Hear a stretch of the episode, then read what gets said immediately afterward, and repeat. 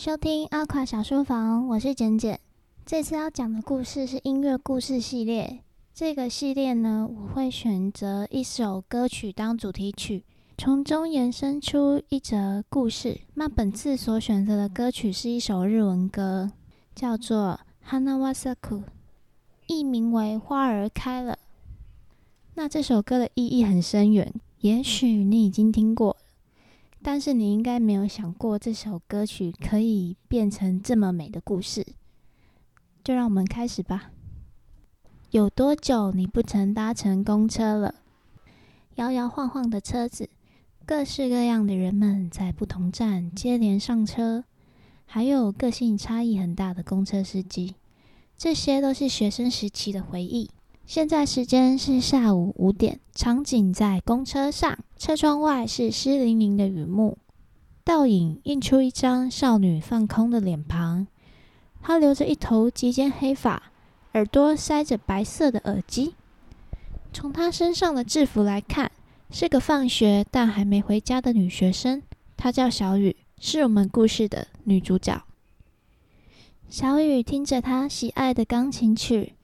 在音乐的颜色之中，公车上的沉闷与窗外的阴雨，仿佛都染上了艺术的灰蓝色，不那么无聊。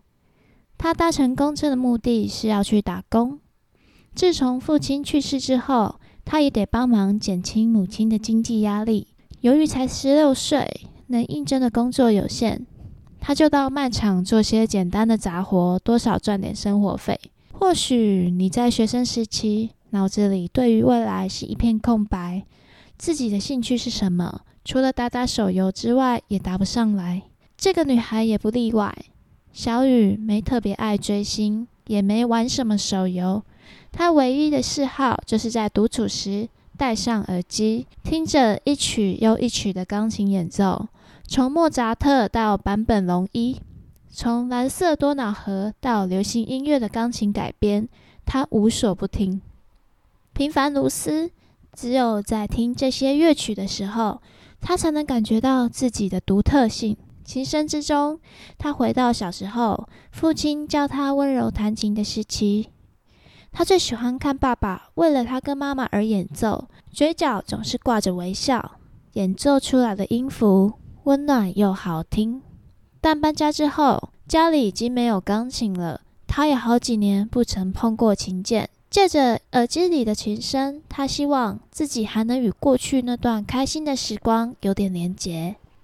下顶站到了，公车广播响起。小雨拿起书包与雨伞，跟司机说了声谢谢，慢慢走入黄昏时分的雨色之中，成为街景的一部分。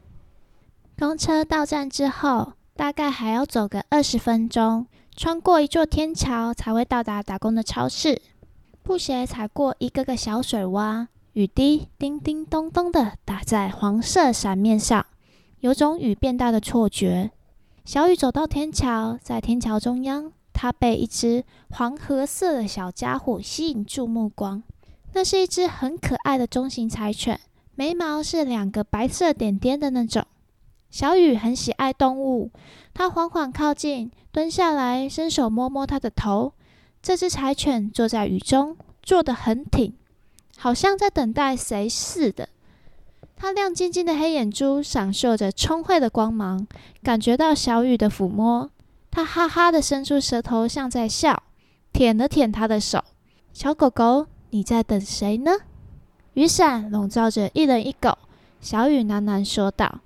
柴犬一副听得懂人话的模样，歪了歪狗脑袋，突的四脚站起来，往桥下走去。他在下楼梯前还回头望了小雨一眼，好像在说：“快跟上。”这个情况有点奇妙。